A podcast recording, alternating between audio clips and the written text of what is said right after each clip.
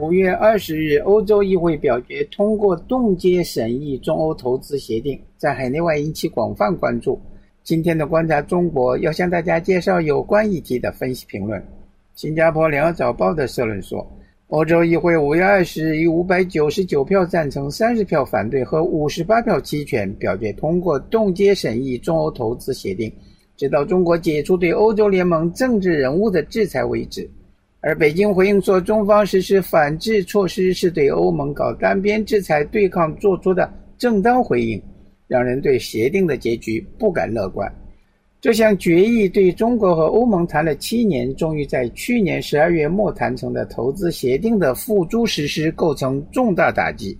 根据原定时间表，欧洲议会将在今年底完成协定的文本审议，并在明年法国担任欧盟轮值主席国期间正式通过。但协定的审议已被冻结，协定的生效日期将遥遥无期。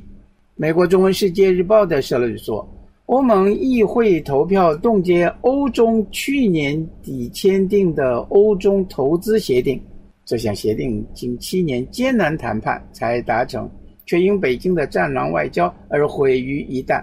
今年三月，欧盟参与美国阵营就新疆维吾尔族人权问题而制裁四名新疆官员，这本是小范围的制裁，但北京过度反击，全面制裁欧盟政治及安全委员会。和人权委员会所有成员，也包括研究中国问题的学者专家，这种范围广泛的制裁让欧盟震动。北京以为财大起初和中国市场魅力可对欧盟起到下阻作用，但欧盟没有解冻迹象，二十八个成员国反弹，让北京出乎意料之外。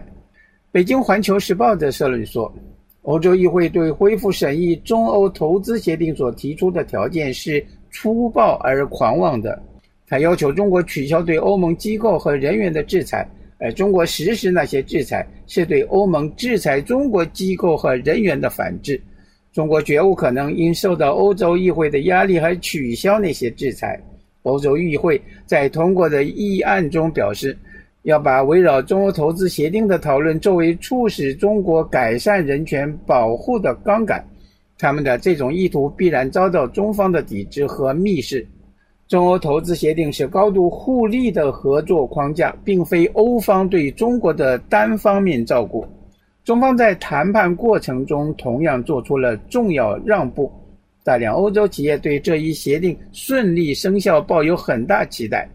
欧洲议会同时打击了那些企业的期望和抱负，他做出了中国单方面急于通过该协定，欧方可以把冻结该协定作为惩罚中国武器的强势姿态，这是虚妄的自嗨，是对欧洲舆论的误导欺骗。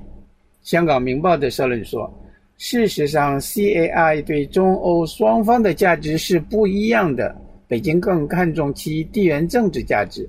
当初预料到拜登新政府上台后会重新加强与欧洲的大西洋伙伴关系，北京想利用 CAI 抢先在经济上与欧盟绑定，因此不惜重大让步来结束谈判。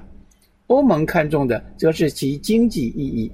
CAI 确定的平等市场准入资格、劳工保障条件等规则条款，都是北京过去从未松口的。单纯看让步的性质，中国的妥协更大。欧盟在谈判最后阶段下决心，也是看到中美首阶段贸易谈判取得进展，担心在中国市场输给美国。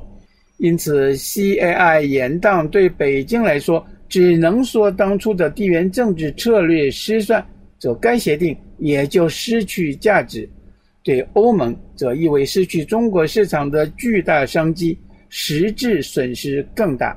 以上是法国国际广播电台特约记者张文忠在香港为您报道。